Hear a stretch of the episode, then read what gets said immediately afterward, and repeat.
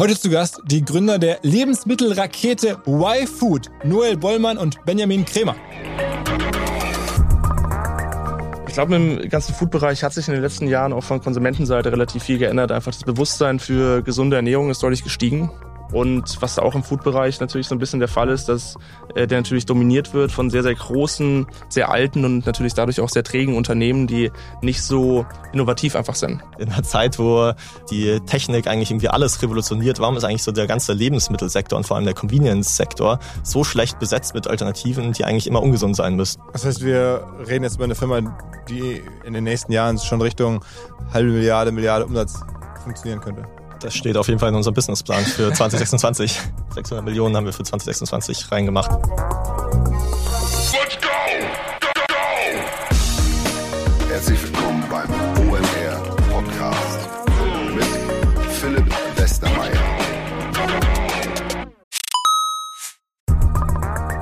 Ihr werdet euch wahrscheinlich fragen, warum unser Partner SalesViewer hier so oft im Podcast wirbt. Aber das ist relativ einfach zu erklären, denn wenn wir hier mittels Podcast Reichweite für SalesViewer erzeugen, dann besuchen natürlich auch hunderte von Menschen die Website von SalesViewer und SalesViewer kann dann mit dem eigenen Tool die Website-Besucher oder deren Firmen vor allen Dingen mit Klarnamen entschlüsseln. Also Podcast-Werbung führt zwangsläufig zu immer mehr Website-Besuchern und Website-Besucher lassen sich in Firmen-Klarnamen von SalesViewer entschlüsseln und zu neuen B2B-Kunden machen. Und natürlich auch wir bei OMR sind sehr zufrieden mit SalesViewer, nicht nur als Kunde, sondern auch als Partner. Wir setzen deren Tool ebenfalls ein zur eigenen B2B-Lead-Generierung und entschlüsseln damit die Website-Besucher von OMR, OMR Reviews oder anderen Tochterfirmen. Man sieht einfach, wer eure Webseiten besucht hat und wofür sich potenzielle Kunden interessiert haben. Neben uns, also OMR, sitzen aber auch noch deutlich größere Firmen wie Stepstone, Avato Systems, Sport5, Talon One oder die Vodafone-Tochter Grand Centrix bereits auf SalesViewer und generieren damit täglich neue B2B-Leads. SalesViewer ist bekanntlich auf unserem hauseigenen Software-Bewertungsportal OMR Reviews das bestbewertete Tool in gleich drei Kategorien und kann jederzeit kostenlos getestet werden. Wer also sehen möchte, wer auf der eigenen Website drauf war und diese Person dann am besten zu Kunden verwandeln möchte, der kann das alles kostenlos ausprobieren. salesviewer.com slash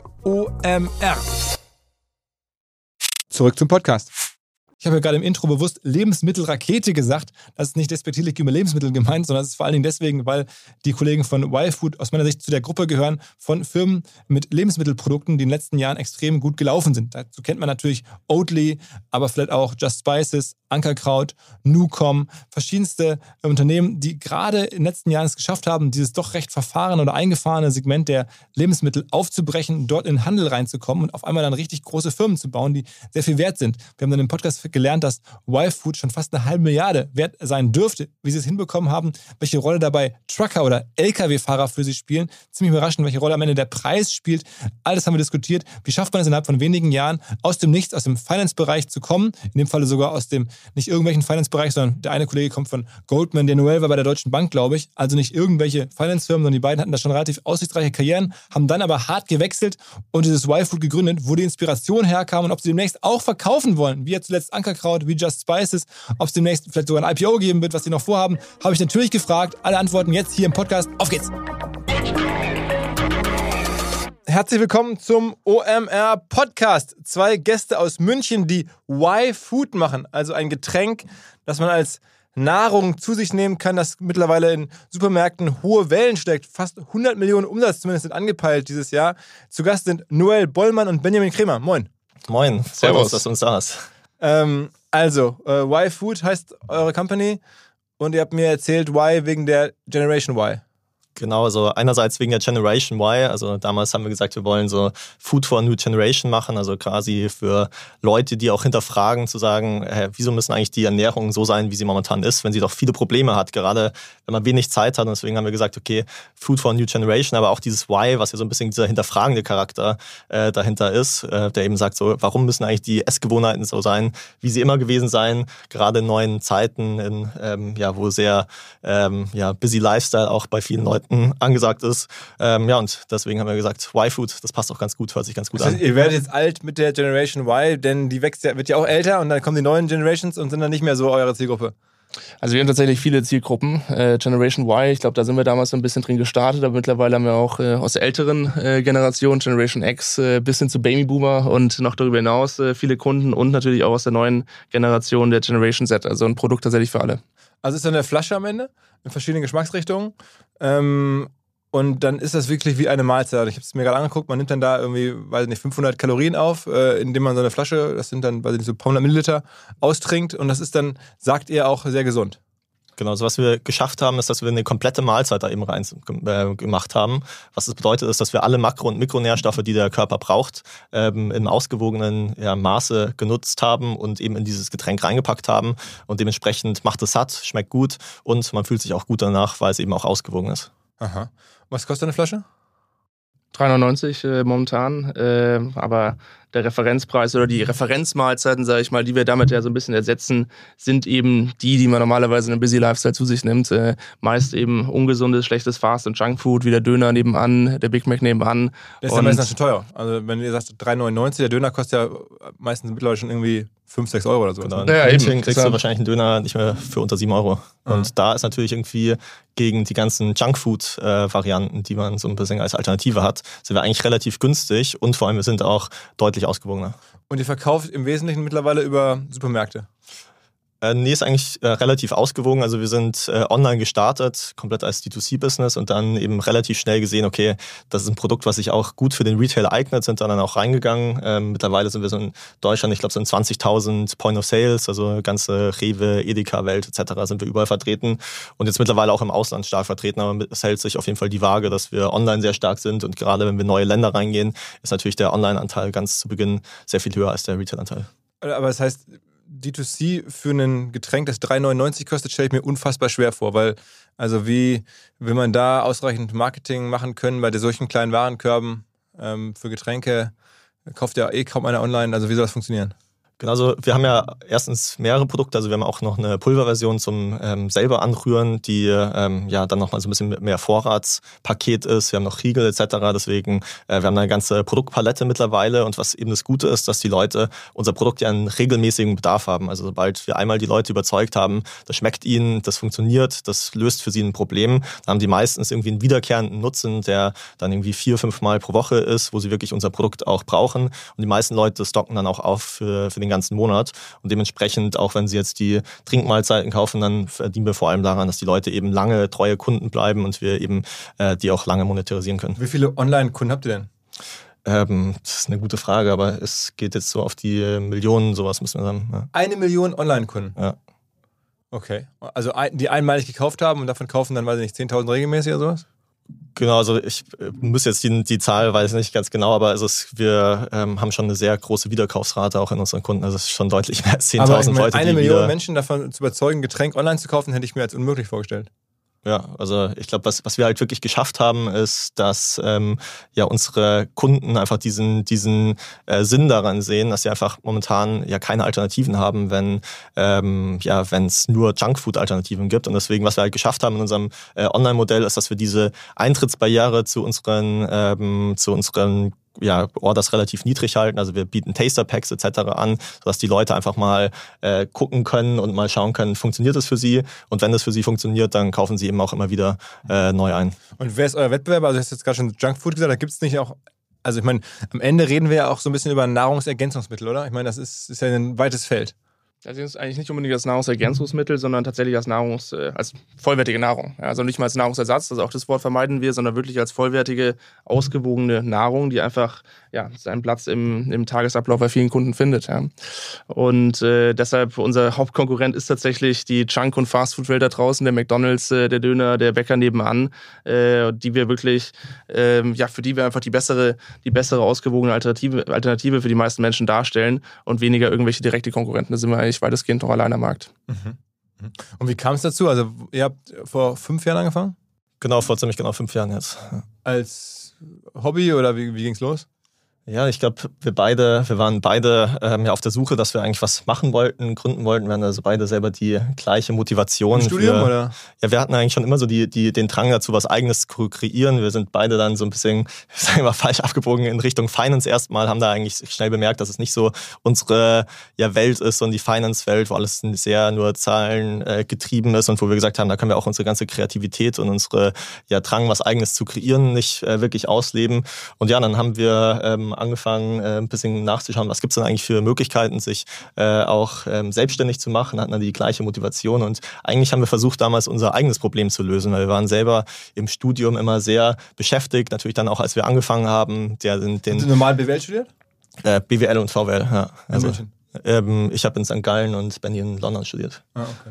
Ja, und äh, sind dann ja sind dann eigentlich so ein bisschen auf die Problemlösung für unser eigenes Problem gegangen, weil wir einfach gesehen haben, in beschäftigten Zeiten haben wir echt super super wenig Zeit und dann gibt es echt immer nur schlechte Möglichkeiten und wir haben immer gesagt so in einer Zeit, wo äh, wo ja die Technik eigentlich irgendwie alles revolutioniert, warum ist eigentlich so der ganze Lebensmittelsektor und vor allem der Convenience-Sektor so schlecht besetzt mit Alternativen, die eigentlich immer ungesund sein müssen? Und dann haben wir gesagt, okay, das muss besser gehen und äh, sind dann mal ein bisschen ja auf die Suche gegangen, was eigentlich für Herstellungsverfahren gibt, was es für Möglichkeiten gibt, eigentlich so eine smarte Art von Convenience Food zu machen. Und ja, dann haben wir mit, äh, mit Y-Food die Idee gefunden, wie das funktionieren könnte. Und dann sind wir auf die, auf die Recherche gegangen, wie man das auch wirklich in die Realität umsetzen kann. Und gibt es da irgendwie ein Vorbild in den USA oder sowas? Gab es tatsächlich damals, ja. Also das äh, Vorbild in den USA hieß Soylent oder heißt Soylent, gibt's immer noch in den USA. Die waren so ein bisschen der Pionier äh, damals im Markt, äh, die, sag ich mal, als erstes mit so einem Konzept auf den Markt gegangen sind. Äh, ich glaube, Noel, du warst damals ein früher Nutzer tatsächlich, weil du also damals in den USA gelebt hast von dem Produkt, fandest das Konzept, glaube ich, sehr, sehr spannend. Und äh, wir haben dann äh, großes Potenzial in dem Konzept gesehen, aber die Umsetzung damals von den amerikanischen Playern fanden wir nicht so gelungen, weil die einfach extrem auf die Biohacker, äh, sag ich mal, West Coast äh, Nerdschiene gegangen sind, Geschmack komplett egal und halt sehr in der Nische verhaftet waren, auch mit einem sehr radikalen Ansatz, Essen komplett ersetzen zu wollen durch so ein Produkt. Und wir haben von Anfang an gesagt, das ist uns viel zu radikal. Wir wollen mehr auf die Mainstream-Konsumenten gehen. Wir wollen mehr ein Enabler sein, ein Helfer für Situationen, in denen es einfach schwer ist, sich äh, gesund zu ernähren. Und deshalb eben auch viel mehr Fokus auf Geschmack gelegt, weil wir wollen, dass die Leute eben das Produkt enjoyen können und nicht runter, runterzwängen müssen. Und äh, es soll, ja, soll Enjoyment sein statt, äh, statt eine Pflicht oder statt ein Zwang.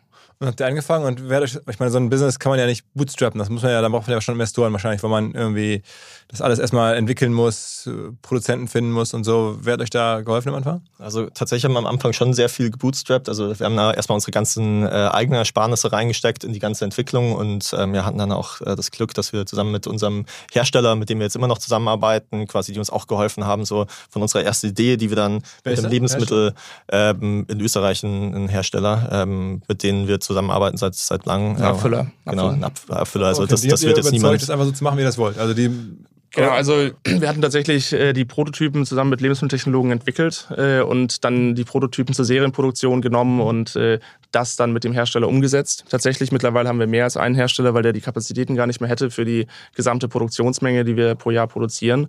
Ähm, genau, aber arbeiten immer mit immer noch mit dem unter anderem zusammen mittlerweile. Ja. Ihr seid denn damals, wie alt wart ihr da, als es losging? Ich war da, glaube ich, 24. Ich und- war 27, glaube ich. warst Ja. Und dann kommt ihr da so an, so mit Mitte 20 bei so einem österreichischen Hersteller oder Abfüller und äh, sind die da mittlerweile offen und sind das gewohnt oder sagen die, okay, Jungs, ey, was wollt ihr hier? Oder? Ja, ich glaube, es war schon eher die, war schon eher die Ausnahme. Wir sind ja auch schon klassisch mit Pitch Deck hingegangen, wie wir es, wie es noch aus äh, den Finance-Zeiten kannten. Und haben die ja dann tatsächlich, tatsächlich äh, überzeugen müssen von dem Konzept, aber sie haben dran geglaubt und äh, ja, uns äh, dann unterstützt, ja, am glaub, was ihnen gefallen hat damals, war einfach so die Passion, die wir da hingegangen sind. Also wir sind sicherlich da im Nachhinein, war sicherlich ein bisschen lächerlich, dass wir wahrscheinlich noch so in, in Banking-Anzügen und da irgendwie mit unserem Pitch-Deck da hingegangen sind. Also wie du siehst, wir sind jetzt nicht, mittlerweile nicht mehr so in, in ganz äh, schicker Attitüde unterwegs, ähm, aber sind da einfach hingegangen und äh, ich glaube so, natürlich haben die gesagt, okay, ein paar äh, junge Typen, die da eine Idee hatten, aber was denen, glaube ich, einfach gefallen hat, ist einfach die Passion, die wir da hinten hatten, weil wir haben de facto ja gar keine Vorkenntnis gehabt, auch in dem ganzen Und Lebensmittelbereich. Apfel habt ihr dann über das Internet gefunden, recherchiert, irgendwie bei Google oder Genau, was? über, über Bekannte tatsächlich. Aber wir sind, wir sind tatsächlich, davor haben wir viel Vorarbeit gemacht. Wir haben gesagt, okay, wir haben zwar keine Vorkenntnisse im Lebensmittelbereich, aber trotzdem kann man sich das alles irgendwie ein, äh, aneignen.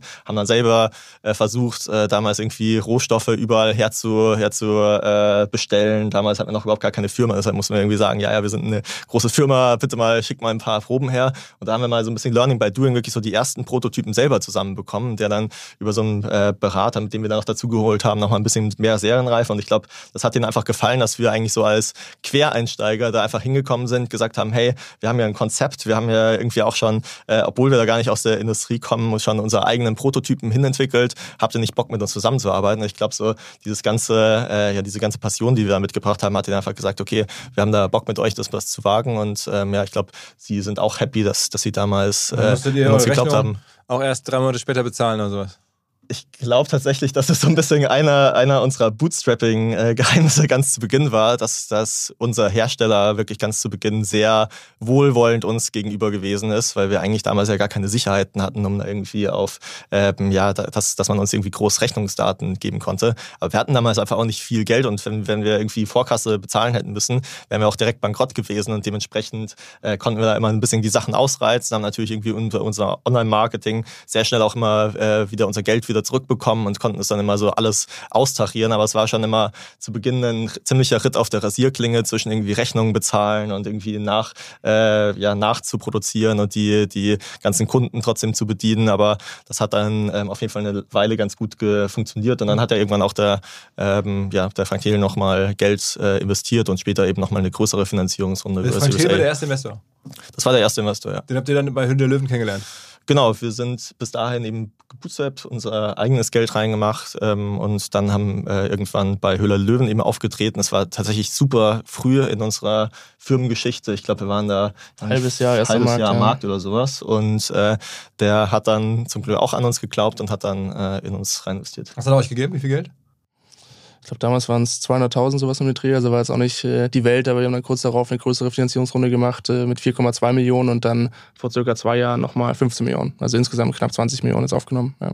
Okay, ist ja trotzdem noch eine okaye Kapitaleffizienz bislang. Wenn man sich überlegt, dass ihr jetzt irgendwie 100 Millionen Umsatz anpeilt, dann habt ihr sozusagen äh, mit sozusagen 20 Millionen, sind die schon ausgegeben? Wahrscheinlich noch nicht ganz, ne? Ich glaube, wir haben insgesamt nur so 5 Millionen geburnt tatsächlich. Also wir haben natürlich irgendwie Working Capital Demand etc., aber wir haben jetzt, glaube ich, mit äh, 5 Millionen Burn das jetzt auf äh, über 100 Millionen Euro Das, das ist natürlich schon, schon wirklich äh, ganz sehenswert, muss man sagen. Und Frank Thelen, um das nochmal, weil der auch immer in der Kritik steht für einige Investments, die nicht gut laufen, das ist ja dann scheinbar eins. Wie viel Prozent gehören dem Frank? Ich glaube, äh, knapp unter 10. Ja, ist ja ein, einsehbar, man das Knapp um die 10 Prozent. Äh, Und die Firma dürfte jetzt wert sein. Was sind so Multiples, wenn man in dem Bereich, wo ihr seid, irgendwie im Food-Bereich so Das ist natürlich schwierig zu sagen, aber ähm, Fünfer Multiple oder sowas. Auf das den wahrscheinlich Umsatz. auf den Umsatz. Also Was eine halbe üblich ist. Milliarde. Das hast du gesagt. Ja gut, also das habe ich gerechnet. Also 100 mal 5, das kriegt er hin, ne? Ja, auf, auf, auf dem Papier, das muss natürlich dann auch jemand. Absolut klar. Preis Aber ich meine, das sind dann für einen Frank, um da mal bei der Story zu bleiben, ne, von einer halben Milliarde 10 Prozent, das kriege ich auch noch hin, das sind 50 Millionen. Äh, aus 200.000 50 Millionen zu machen, ich glaube, er ist ganz happy mit dem Investment. wollte ich ja sagen. Also das ist schon irgendwie, muss man, muss man sagen, Chapeau. oder? Das hat er, also für euch natürlich auch, äh, denn äh, euch gehören ja auch noch größere Anteile an. Ähm, ist irgendwie so gerade so ein Umfeld, wo ähm, Ankerkraut, Just Spices, ihr, ist das irgendwie so, ein, so eine Phase, wo gerade Food besonders gut läuft? Gibt es da einen gemeinsamen, äh, weiß ich nicht, Moment oder irgendwie ist es Influencer-Marketing, ist es die Show? Was, was ist der Treiber? Ich glaube, im ganzen Food-Bereich hat sich in den letzten Jahren auch von Konsumentenseite relativ viel geändert. Einfach das Bewusstsein für gesunde Ernährung ist deutlich gestiegen. Ähm, und was auch im Food-Bereich natürlich so ein bisschen der Fall ist, dass äh, der natürlich dominiert wird von sehr, sehr großen, sehr alten und natürlich dadurch auch sehr trägen Unternehmen, die nicht so innovativ einfach sind. Und äh, deshalb glaube ich, in dem Food-Bereich sehr lange äh, ja so ein bisschen der, der, der Treiber für Innovation gefehlt hat und den jetzt halt viele Startups einfach äh, gefüllt haben, die Lücke. Was sind da noch so? Ich habe jetzt wieder zwei, zwei fiel mir sofort ein. Habe ich noch welche vergessen, die da auch gerade in Deutschland eine größere Rolle spielen, wo ihr sagt, okay, das kann man sich auch angucken? Also Erb sitzt bei uns um die Ecke. Ist Stimmt, ja auch Erb, genau. Lena war auch schon mal hier, Äh, genau. Genau, kennen wir auch gut, äh, sind auch gut mit dem befreundet und äh, ja, sicher noch die ein oder anderen äh, erfolgreichen Food-Startups. also, okay, Airab, Just genau, AJ, ähm, wir hatten eben geredet über äh, Athletic Greens beispielsweise, die Wobei sind auch sind nicht relativ, aus Deutschland. die sind nicht aus Deutschland, genau, aber sind jetzt auch recht aktiv in Deutschland mittlerweile. Ähm, Müssen wir ein bisschen nachdenken, aber tut sich auf jeden Fall einiges. Und natürlich auch in Und den ganzen Handel ist Meat offener? Alternatives Bereich. ne? Also ist es auch vielleicht, dass der Handel einfach offener ist, weil es jetzt mehr solche Fälle gibt, dass man, während man vor zehn Jahren bei Edeka gar nicht anrufen musste, jetzt ist da, wenn man jetzt irgendwo sich meldet, dann sagen die, ah, okay, kommt mal vorbei, wollen wir es mal anschauen? Ja, auf jeden Fall. Also das haben wir deutlich gemerkt, dass der Handel deutlich, deutlich innovati äh, innovativer geworden ist, ein offener für Innovation, äh, weil eben, wie gesagt, die Nachfrage von Konsumentenseite da ist. Ja, die Konsumenten wollen innovative Produkte, die wollen neue Produkte, die wollen nicht mehr die alten gleichen Marken von Danone, Nestle und Co. sehen. Ähm, und auf Druck der Konsumenten hat sich der Handel damit sicher geöffnet. Ja.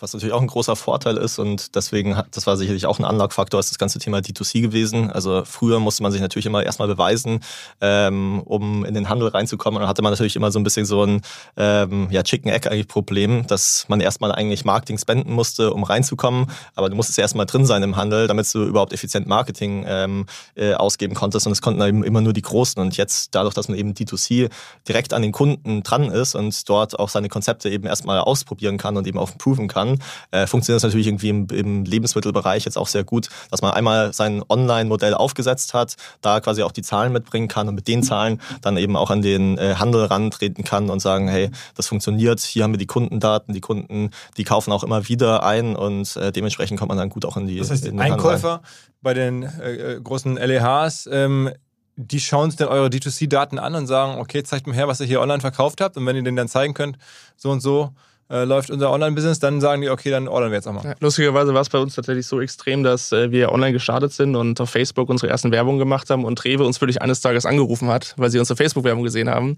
und gesagt haben, cooles Konzept, äh, finden wir super spannend, können wir uns gut vorstellen, dass es auch bei uns sehr gut funktioniert, wollt ihr eine Listung haben. Und so kamen wir dann quasi wie Okay, die... das ist ja schon mal ganz anders. Da muss man gar nicht selber. Tatsächlich, ja. So kamen wir echt wie die Jungfrau zum Kind äh, zu den ersten Retail-Listungen und zum, zum Retail-Geschäft überhaupt, weil wir hatten eigentlich am Anfang geglaubt, wir, wir bleiben ein reines Online-Business und so kam dann dieser zweite Channel Retail eben dazu bei uns. Ja. Aber im Moment ist der Revenue-Umsatzverteilung äh, Ziemlich 50-50, immer noch. 50, ja. also D- Und D2C. Und ist dann D2C auch irgendwelche Plattformen, also Amazon oder sowas, oder ist das alles nur euer eigener Store? Genau, das Großteil eigentlich unser eigener Store. Natürlich, da äh, kommt noch irgendwie Amazon ein bisschen dazu, aber das ist für uns eigentlich eher ein Hygienefaktor. Das, auf Amazon muss man sein, weil manche Kunden wollen einfach auf Amazon bestellen, aber der größte Teil kommt schon von D2C über unseren äh, eigenen Store. Und der ist aber, dann äh, Shopify oder? genau, Shopify. Ja. Okay. Und wie kommt man an den Kunden ran? Also, ich meine, jetzt haben wir verstanden über den Handel und, das, und Facebook hast du gerade erwähnt. Aber äh, heute ist ja Facebook jetzt mit der Generation Y und Z wahrscheinlich nicht mehr ganz so einfach. Ähm, ich sehe oder habe wahrgenommen, auch in der Vorbereitung, ihr habt irgendwie da Influencer und, und Personen, die für euch ähm, agieren. Aber was ist so das Geheimnis, an, an die Leute ranzukommen? Ich glaube, das ist jetzt nicht so das eine Geheimnis. Also wir haben sehr stark angefangen mit ähm, Paid Social und das war eigentlich erstmal, würde ich sagen, so das erste halbe Jahr eigentlich unser einziger Channel, auf dem wir gearbeitet haben. Und damals waren natürlich irgendwie auch noch die äh, CPMs deutlich niedriger, als sie jetzt heute sind. Und deswegen. Vor allen Dingen. Bitte? Instagram vor allen Dingen, oder? Äh, Facebook, Instagram, ja. Mhm. Das hat sehr gut funktioniert, weil wir auch so ein bisschen Erklärungscharakter haben. Man muss überhaupt erstmal den Leuten sagen, okay, warum willst du jetzt überhaupt eine Mahlzeit trinken und warum ist das gut für dich? Und das hat eigentlich so ganz gut funktioniert, eben auch so mit diesem Erklärungscharakter von äh, Videos, die wir genutzt haben, da erstmal die ersten Kunden zu bekommen. Und Step by Step haben wir das jetzt sehr stark diversifiziert. Also Paid Social ist wahrscheinlich immer noch einer unserer wichtigsten Kanäle.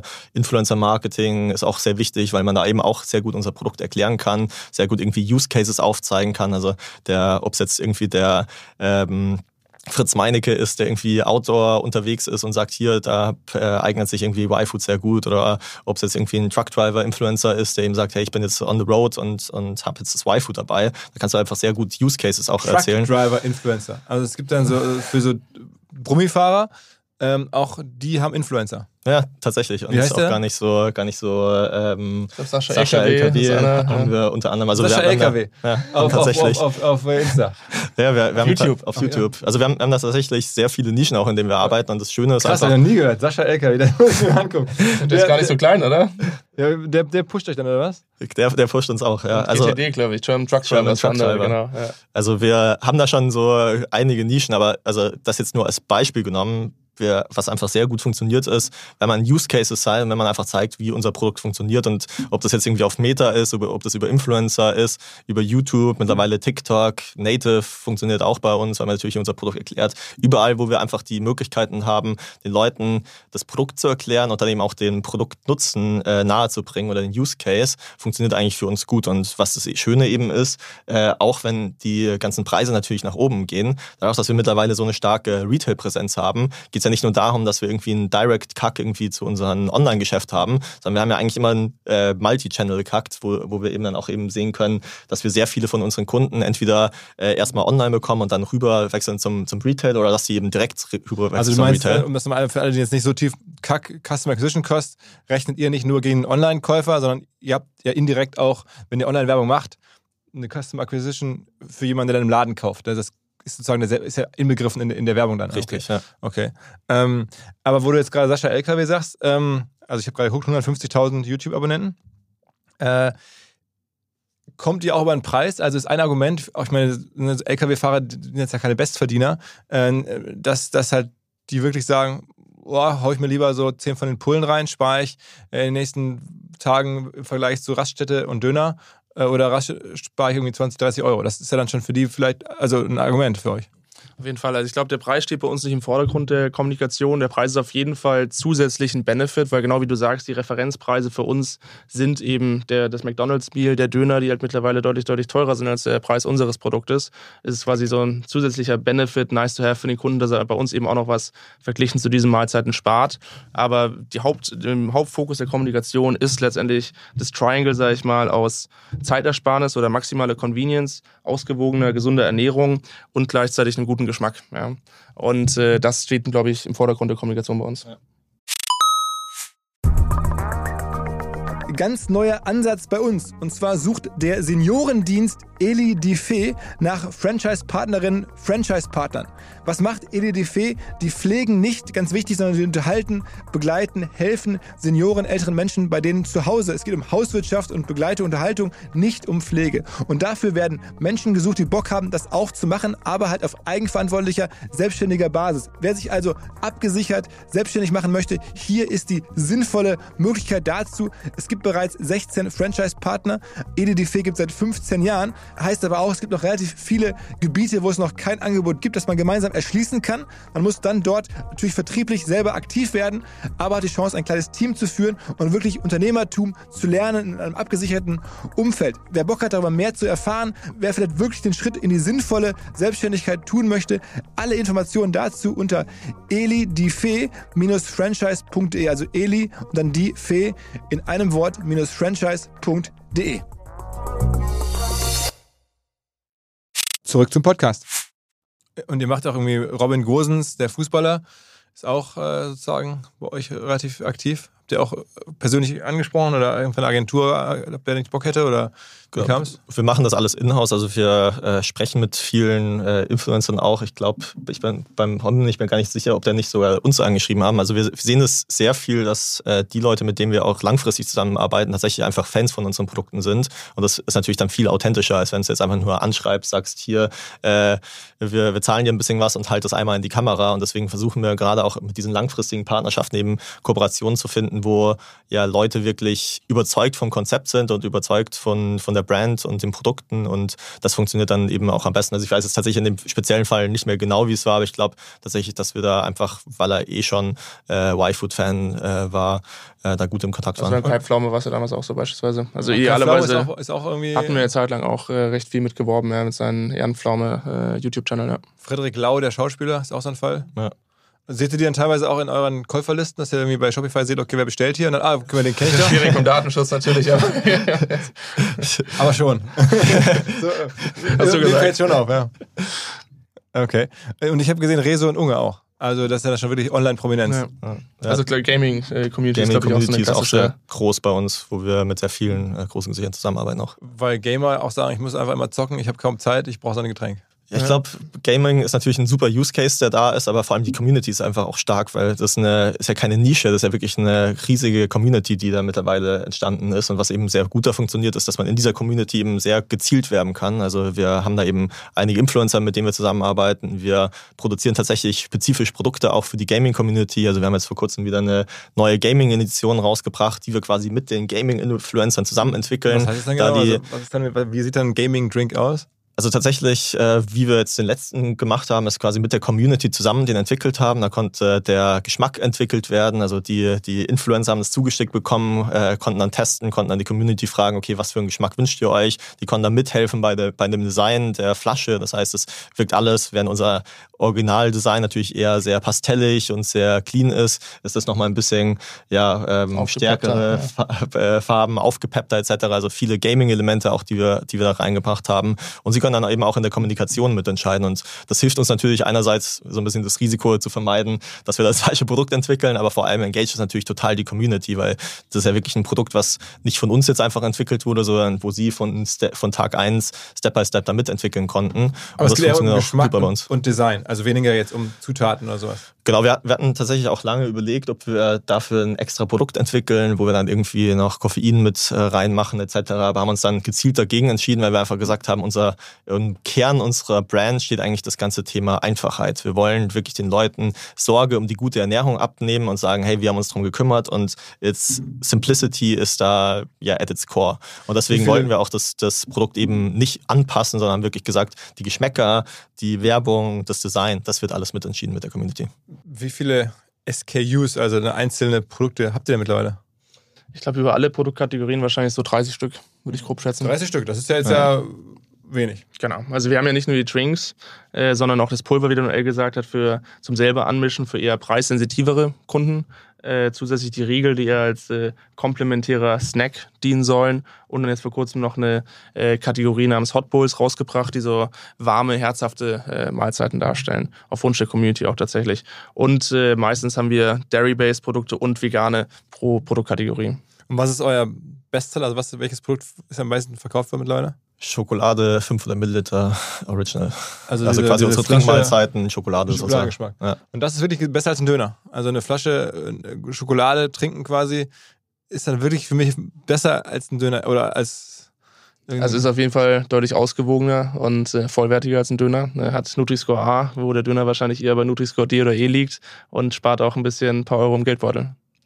Okay, obwohl er offensichtlich, wenn es nach Schokolade schmeckt, muss da ja Zucker drin sein und irgendwie alles Mögliche. Kakao. Genau, wir setzen keinen Zucker zu. Das äh, Produkt ist ohne Zuckerzusatz. Äh, wir wir ähm, arbeiten mit äh, sehr geringen Mengen äh, Süßstoff. Ja, äh, und dadurch kommt auch der, der Geschmack zustande.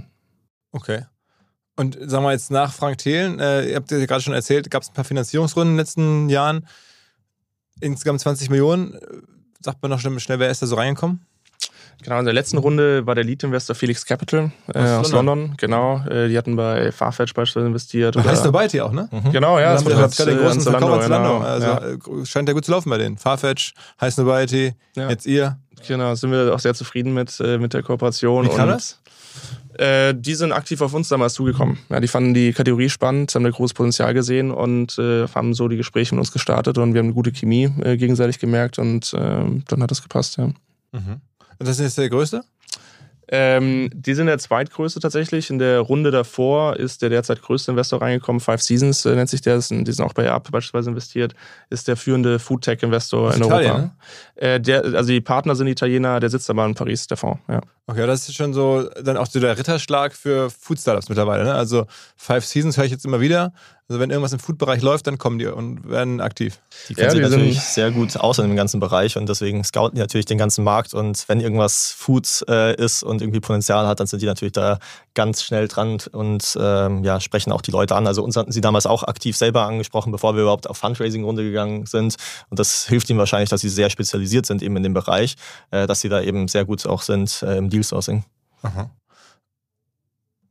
Okay, das heißt, euer Erfolgsgeheimnis ist schon so eine Mischung aus vielleicht ein bisschen Preis, vielleicht ein bisschen ungewöhnliche Idee, ähm, dann ganz sicher auch ein Kind des Influencer-Marketings, wenn man so die Liste guckt, wer da alles mit euch zusammenarbeitet, ist ja schon offensichtlich so, dass da jetzt auch gerade Nischen-Gaming und ähm, LKW-Fahrer und dass man damit, sagen wir mal, schon, schon sehr gut über, über Influencer-Marketing Sachen machen kann, die man vor ein paar Jahren so nicht machen konnte. Ich glaube, das Kernerfolgsgeheimnis ist das Produkt tatsächlich selbst, weil das Produkt äh, im Kern stehen wir dafür, die Sorge beim Konsumenten bezüglich richtiger Ernährung abzunehmen. Und das ist einfach extrem powerful.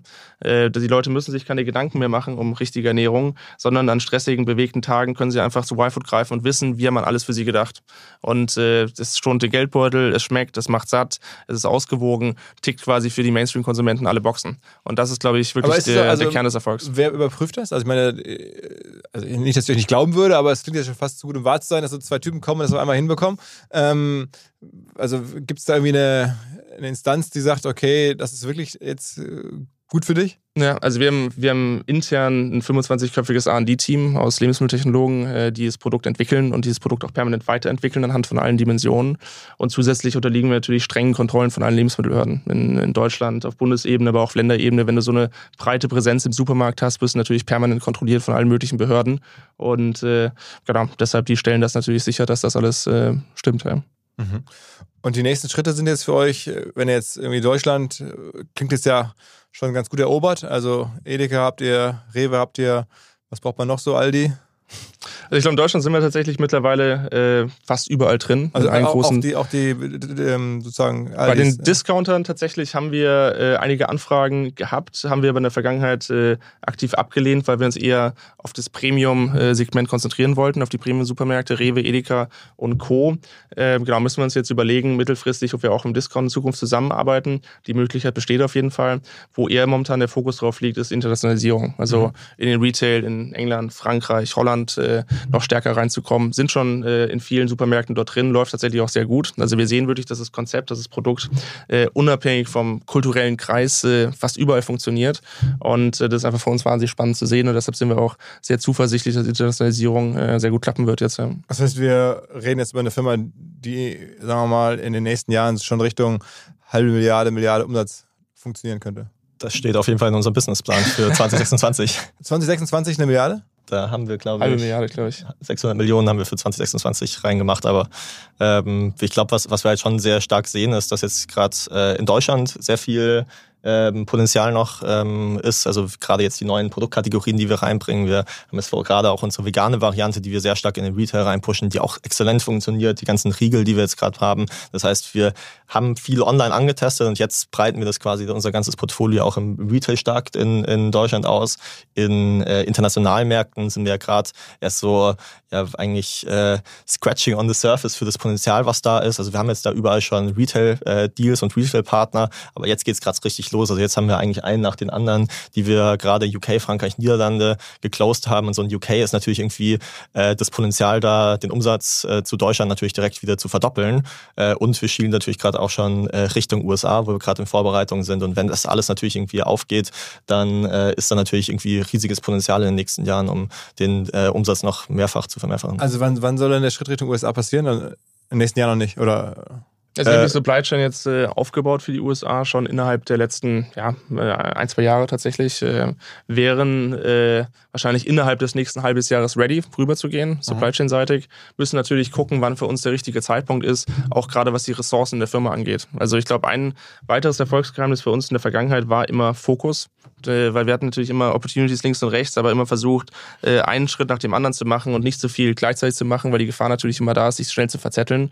Und deshalb müssen wir schauen, auch im Hinblick auf die USA, weil das Thema darf man, glaube ich, nicht unterschätzen, ist ein massives Biest, ja, ist, wird de facto eine zweite Firma werden, die wir dann da drüben haben und also den doppelten, Arbeit, doppelten Aufwand, doppelte Arbeit machen wird. Und genau davor haben wir, glaube ich, gerade momentan eher Respekt, dass wir einfach den Zeitpunkt abwarten müssen, wann der richtige Zeitpunkt für uns gekommen ist, ressourcenseitig, fokusseitig. Wie groß sind die Firma jetzt? Wie viele arbeiten bei euch? Wir gehen jetzt auf die 200 Mitarbeiter zu. Ja. 200? Ja. Das ist ja immer noch jetzt vom Pro-Kopf-Umsatz gar nicht so viele Leute.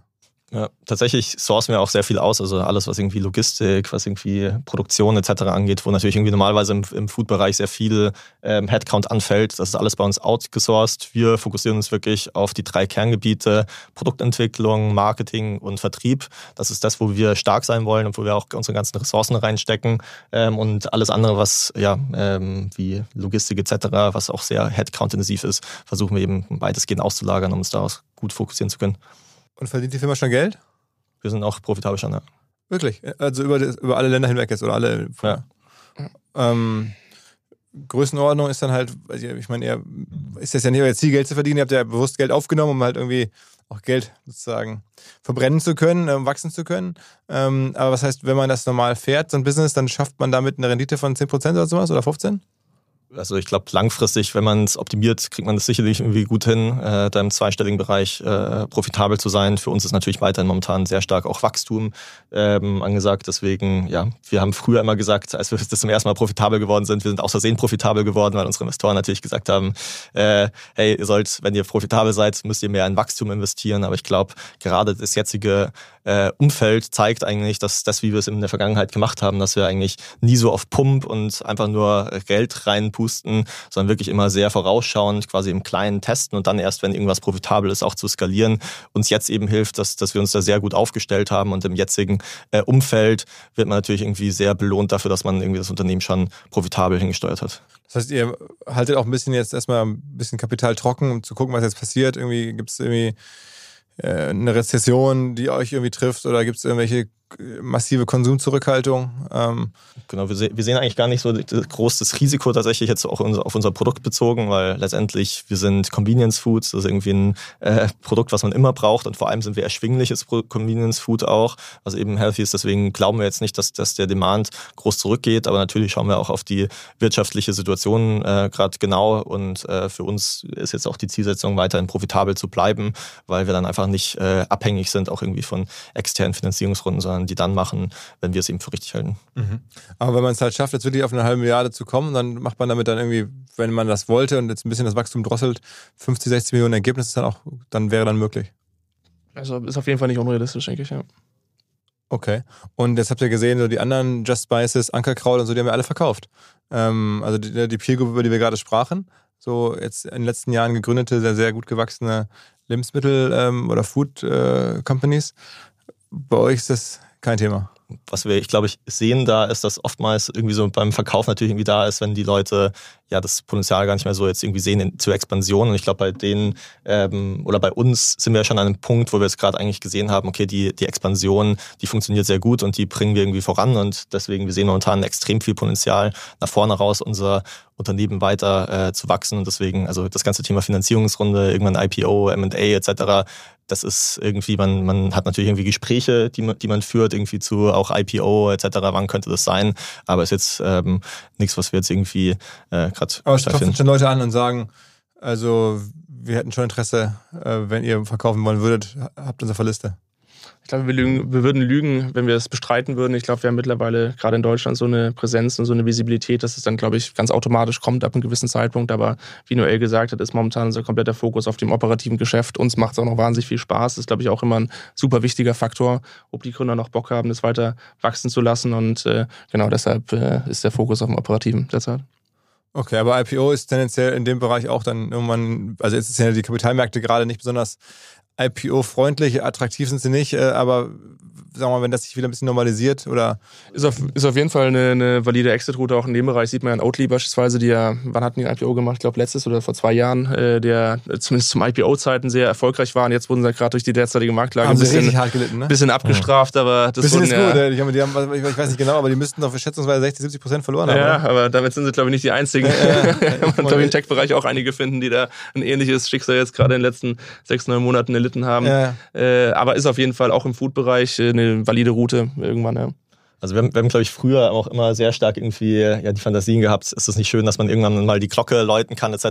Deswegen, ich glaube, so ein bisschen als das Gründerherz, um das zu befriedigen, zu sagen, hey, ein IPO ist natürlich irgendwie was Tolles, aber wenn man dann sich überlegt, was dann auch für ja, Konsequenzen damit sind, dass irgendwie äh, jeder einem die ganze Zeit auf die Finger schaut und man natürlich irgendwie auch sehr kurzfristig und immer nur zahlengetrieben die Entscheidungen äh, treffen muss, da sind wir schon momentan sehr happy. Also wir halten ja weiterhin die Mehrheit, deswegen wir haben Investoren äh, drin, die uns sehr Vertrauen eben in dem, was wir auch machen. Und das ist natürlich ein riesiger Luxus, den wir haben, dass wir irgendwie die Firma so langfristig auch aufstellen können und nicht irgendwie die ganze Zeit jeden Monat kapitalmarktgetrieben sind. Und deswegen ist es sicherlich für uns eine, eine Option, sich das anzuschauen, aber man muss sich natürlich irgendwie auch die Konsequenzen äh, bewusst sein. Und da ist natürlich irgendwie die eigene Kontrolle noch weiter zu behalten, äh, natürlich irgendwie ein Luxus, den wir uns auch nicht unbedingt nehmen lassen wollen. Was mir bislang überhaupt gar nicht klar war, ist, jeder Hersteller von Produkten jeglicher Art kann ein Volksprodukt sein in Kooperation mit der Bild. Das ist insofern natürlich spannend, weil die Bild eine Wahnsinnsreichweite hat, fast 50 Prozent der deutschsprachigen Bevölkerung erreicht und halt dieses Label Volksprodukt vergibt an Partner. Seit 21 Jahren machen sie das. Mittlerweile gibt es 220 verschiedene Volksprodukte und es werden weitere gesucht. Es gab schon Zahnbürsten, Volksakkus, aber auf der Website habe ich gesehen, sie suchen zum Beispiel einen Partner für eine Volkszahnzusatzversicherung oder für eine Volkspizza oder für einen Volksstaubsauger. Also, wer solche Produkte herstellt und auch in größerer Kapazität produzieren könnte, denn erfahrungsgemäß spricht der Verkauf nach einer solchen Kampagne ziemlich an, wendet euch bitte an den Vermarkter der Bild. Die Firma heißt Media Impact. Und Media Impact sagt übrigens auch, dass 80% derjenigen, die schon mal eine Kampagne in dem Bereich gebucht haben, das wieder tun. Wer jetzt hier erstmals von dieser Möglichkeit gehört hat, bekommt auf seine erste Buchung auch ein Media-Bruttovolumen von 220.000 Euro on top. Wendet euch dazu bitte direkt an Media Impact ein Wort www.de slash Bild slash Volks-Produkt und erwähnt einfach im Gespräch mit den Ansprechpartnern und Ansprechpartnern dort, dass ihr über OMR kommt und dann gibt es diesen Zuschlag. Zurück zum Podcast. Wenn man so ein bisschen guckt, dann scheint ihr euch auch so personell ähm, schon mal äh, zu professionalisieren. Ehemaliger äh, Home24, also Börsenerfahrung Manager ähm, ist es bei euch? Ja, also wir haben, glaube ich, in allen Bereichen der Firma, ich glaube, wir haben sieben Departments, äh, ein sehr, sehr starkes äh, C-Level aufgebaut. Äh, und ja, weil eine Firma sich ab einer gewissen Größe einfach professionalisieren muss, wir müssen Strukturen einziehen, wir müssen erfahrene Leute reinholen, die nicht nur Learning by Doing machen, sondern wirklich schon die Erfahrung mitbringen, die richtigen Entscheidungen in jeder Situation zu treffen. Und äh, genau, da haben wir jetzt, glaube ich, schon vor ein, zwei Jahren angefangen, äh, erfahrene Leute, alle so Anfang, Mitte 40, äh, an die jeweiligen Stellen zu setzen. Ja. Ist ähm, euer Business eigentlich, sagen wir mal, jetzt besonders äh, gut mit Blick auf Nachhaltigkeit oder sowas? Ich meine, bei, bei so Food ist immer das Thema, ähm, also ist das irgendwie auch für die gesamte Gesellschaft oder für die Welt eine sinnvolle Ernährung, also Stichwort Fleisch und so? Wie ist das bei euch? Also das, hat das irgendwie einen positiven Footprint? Absolut. Also wir äh, sehen Nachhaltigkeit als extrem, Nachhaltigkeit als extrem wichtiges Thema an und äh, ja, haben uns da schon früh versucht, sehr stark aufzustellen. Wir sehen auch das Produkt als sehr nachhaltiges tatsächlich, ähm, weil im Kern des Produktes steht ein Thema, es ist äh, die Vermeidung von Lebensmittelabfällen und äh, Lebensmittelverschwendung ist tatsächlich ein riesiges Problem in der Gesellschaft. Ich glaube, ich weiß nicht, ob es wusstest, aber 30 Prozent aller produzierten Lebensmittel werden weltweit jährlich weggeworfen und äh, dadurch, dass unsere Mahlzeiten perfekt vorportioniert sind, lange haltbar sind und ungekühlt haltbar sind, vermeiden wir Lebensabfälle wirklich äh, an, an einer kompletten äh, Entwicklung der Value Chain entlang. Äh, zusätzlich äh, hat es, haben die Produkte einen sehr niedrigen CO2-Footprint. Äh, also die veganen liegen bei ca. 0,5 Kilogramm pro Produkt, äh, die milchbasierten Richtung 0,8 Kilogramm pro Produkt. Und die Referenzmahlzeiten, gerade im Fast- und Junkfood-Bereich, die wir hauptsächlich ersetzen mit unseren Produkten, beispielsweise der Big Mac, liegen teilweise beim Sechsfachen. Also ein Big Mac liegt bei 4,5 Kilogramm CO2 äh, pro äh, produzierter Big Mac. Und da sind wir natürlich auch CO2-seitig die deutlich schonendere, deutlich bessere Alternative. Aber das stellt ihr nicht so nach außen. Also wenn ich euch das frage, dann kommt das so raus, aber ihr macht, äh, ist scheinbar nicht Teil eurer Marketingbotschaft. Ich glaube, für uns ist ganz wichtig, also zu unterscheiden, was ist irgendwie das, was wir nach draußen kommunizieren und was ist irgendwie Kern unserer Brand-DNA. Und für uns ist das Thema Nachhaltigkeit super wichtig, weil wir glauben auch, dass wir mit unseren Produktkategorien die Möglichkeit haben, wirklich langfristig einen großen Unterschied zu machen, weil es eben so effizient ist, weil man dadurch eigentlich sehr viel besser auch die, die Menschen ähm, ja von einem, von einem Footprint äh, ernähren könnte. Wir sehen einfach nur, dass wir momentan an vielen Sachen einfach noch arbeiten und dass wir sagen, wir wollen noch nicht rausgehen irgendwie mit einer großen Kommunikation, bevor wir nicht irgendwie alle Themen, die wir auf dem, auf dem Schirm haben, perfekt gelöst haben oder zumindest irgendwie sehr gut gelöst haben. Und deswegen, wir haben, als wir angefangen haben oder zu jetzt zum Beispiel an unserer Verpackung sehr stark gearbeitet. Das heißt, das ganze Thema äh, Rezyklatanteil sehr stark hochgefahren. Mittlerweile sind zum Beispiel in unseren Flaschen 30 bis 50 Prozent ähm, Rezyklatanteil, sind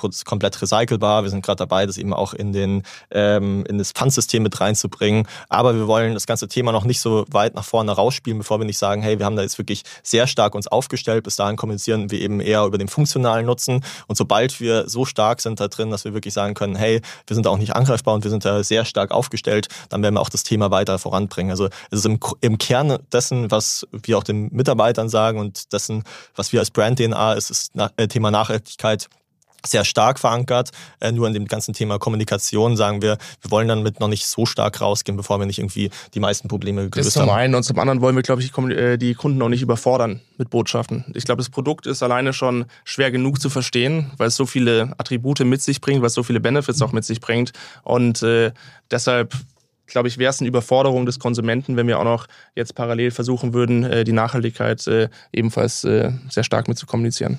Aber ab und zu gibt es ja auch Kritik. Also ich meine, es gibt ja durchaus Leute, die die Kategorie, in der ihr seid, also diese ähm, dieses eine echte Mahlzeit zu setzen, das ist die anzweifeln, dass das überhaupt möglich ist. Also das kann man auch lesen.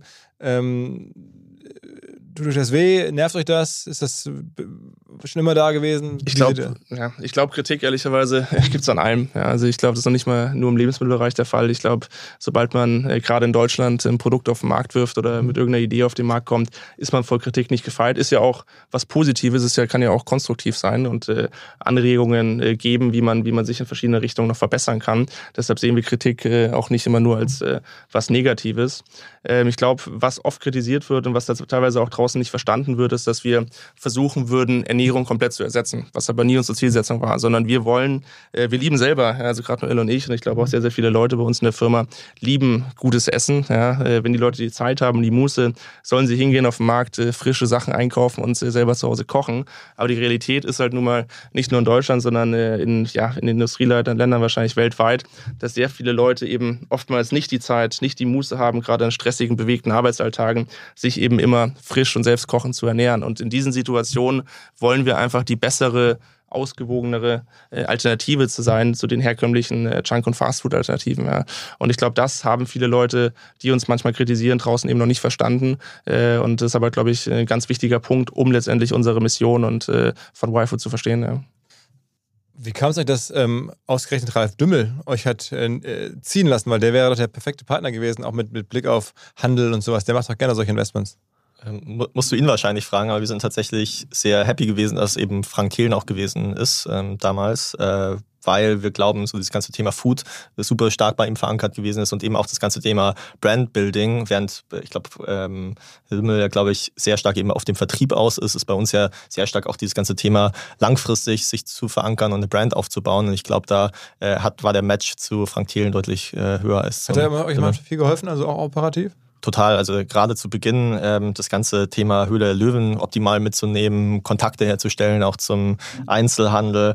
Da waren wirklich sehr viele, ja, ja, war es wirklich sehr hilfreich, ihn an Bord zu haben. Muss auch sagen, das ganze Team ist ja nicht nur der Frank, sondern äh, viele auch andere in seinem Team äh, sind immer sehr hilfsbereit und äh, beispielsweise in der ersten Finanzierungsrunde, was ja auch für uns äh, komplett Neuland gewesen ist, wie strukturiert man so eine Series A, wie äh, macht, setzt man da irgendwie alles auf? Da hat der ähm, ja, der Marc, einer der Partner, äh, uns sehr stark unterstützt und hat da quasi mit mir zusammen das, den ganzen Finanzierungsprozess gemacht. Und da muss man schon sagen, da sind sie auch sehr nah an den Gründern dran und vor allem auch sehr ja, gründerfreundlich, dass sie nicht nur versuchen, irgendwie sich selber zu optimieren, sondern versuchen mit den Gründern eine gute Lösung zu finden, so wie man eben so einen ähm, Series A-Prozess gut durchsetzt. Also wir sind wirklich sehr happy damit, wie sie uns unterstützt haben, gerade in den ersten Jahren. Und, äh, Freut mich für Frank, ich meine, der kriegt ja nun, wie seht ihr das? Der kriegt ja nun wirklich auch viel Kritik ab in den letzten ähm, Monaten und so. Euer Blick darauf? Ich meine, ihr kennt ihn persönlich. Ja, ich glaube, viele Kritik ist äh, teilweise mit Sicherheit auch nicht berechtigt, muss man wahrscheinlich auch ein bisschen differenzieren sehen. Ich glaube, der Frank äh, ist wahrscheinlich definitiv unbestritten wahrscheinlich eine polarisierende Persönlichkeit, äh, weshalb natürlich ein bisschen anfällig auch dann ist für, für äh, nicht nur positive Meinungen, aber ich glaube, wie Noel schon gesagt hat, können wir tatsächlich aus eigener Erfahrung nur Gutes äh, über ihn berichten und sind tatsächlich sehr dankbar, dass er damals in uns investiert hat und dass er uns vor allem gerade diese Anfangsphase wirklich sehr gut unterstützt hat. Okay, okay. Guck mal, was ja alles in dem Podcast noch dabei ist. Noch ein bisschen äh, Rehabilitation für Frank, der ja nun auch irgendwie immer wieder mal, auch bei uns hier, ähm, von Gästen kritisiert wurde. Ähm, okay, also krasser Case, ja. Halbe Milliarde Firmenwert, vermutlich. Ähm, und demnächst wahrscheinlich planbar noch mehr. Ich, ich könnte ja schon relativ gut jetzt mit einem Lineal Businesspläne machen. Am Anfang sind ja Businesspläne so ein bisschen viel Träumerei und viel sagen wir, sehr grob geschätzt. Jetzt bei euch ist es mittlerweile so, dass man wahrscheinlich schon ein bisschen besser planen kann. Man weiß, okay, dann haben wir irgendwie folgenden Distributor, kommt folgendes Volumen an Umsatz neu rein, wir haben folgende Produzenten, dann können wir so viel mehr herstellen, dann können wir den auch noch bedienen. Also ich habe das Gefühl, ihr habt so einen gewissen Scheitelpunkt erreicht, ab dem man dann auch besser planen kann. Absolut. Also ich glaube, am Anfang äh, fehlen natürlich komplett die Erfahrungswerte. Das ist natürlich sehr viel äh, Guesswork, aber äh, mittlerweile ja, sind es fünf Jahre am Markt und je länger du natürlich am Markt bist, hast du immer bessere Erfahrungswerte für jede Dimension im, im Businessplan, sowohl auf der Umsatzseite als auch auf den, auf den Kosten, äh, Kostenseiten. Ja. Ich glaube vor allem wichtig auch das ganze Thema international, was natürlich irgendwie früher sehr viel ja, äh, Guestimating war und mittlerweile wir jetzt wirklich auch die ersten Zahlen überall haben und wirklich auch sehen, wie das funktioniert. Und es gibt uns natürlich starke Confidence auch daran, wie die Internationalisierung vorangetrieben werden kann in Zukunft. Und ja, deswegen sind wir schon sehr äh, bullish auch auf die nächsten Jahre, wie da das Umsatzwachstum weiter vorangehen wird. Ich bin gespannt. Ähm, und dann, ja, vielleicht ein relevanter IPO aus Deutschland. Das wäre schon mal amtlich. Wir geben dir auf jeden Fall Bescheid. Ja, okay, okay. Ich drücke die Daumen, wir halten es im Blick. Und dann sehen wir uns vielleicht in, weiß ich nicht, ein, zwei, drei Jahren wieder. Mal gucken, wie das so alles vorangeht. Hier bei uns und bei euch, ja. Würde uns auf jeden Fall freuen. Alles klar. Vielen Dank für die Einladung nochmal. Ja, sehr gerne. Ciao, ciao. Zur Abwechslung jetzt mal vollkommen schamlos und offene Selbstvermarktung und Werbung für unser OMR-Festival am 7 und 8. Mai. Dort sind wir gerade in der absoluten Planungshochphase. Das heißt, wir verkaufen jetzt letzte Standflächen, wir planen, wie halt dort alles laufen wird Anfang Mai. Und weil das so ist und weil wir noch einige Flächen und Möglichkeiten, Masterclasses, Präsenzen frei haben, wollte ich nochmal dazu aufrufen, sich da bitte zu melden, wer noch nach neuen Kunden, nach neuen Leads sucht, wer eine Plattform sucht, um seine Brand transparenter und sichtbarer zu machen, wer in irgendeiner Form nach Nachwuchs, nach Talenten sucht. All das können wir ermöglichen. Ihr könnt bei uns gesehen werden, ihr könnt bei uns wirklich wachsen, aber halt nur jetzt in diesen Tagen, denn irgendwann müssen wir dort die Bücher schließen, weil die Planungszyklen Richtung Mai dann zu kurz werden und vielleicht auch, weil einfach alles verkauft ist. Deswegen jetzt nochmal der Hinweis, denkt an unser Festival jetzt, wer dabei sein möchte mit Masterclass, mit Speaking, mit vor allen Dingen aber Präsenzen auf der Fläche, mit Ständen. Einfach ganz kurze Mail an inbound.omr.com. Innerhalb eines Tages melden sich da eine Kollegin, ein Kollege und dann startet die Zusammenarbeit.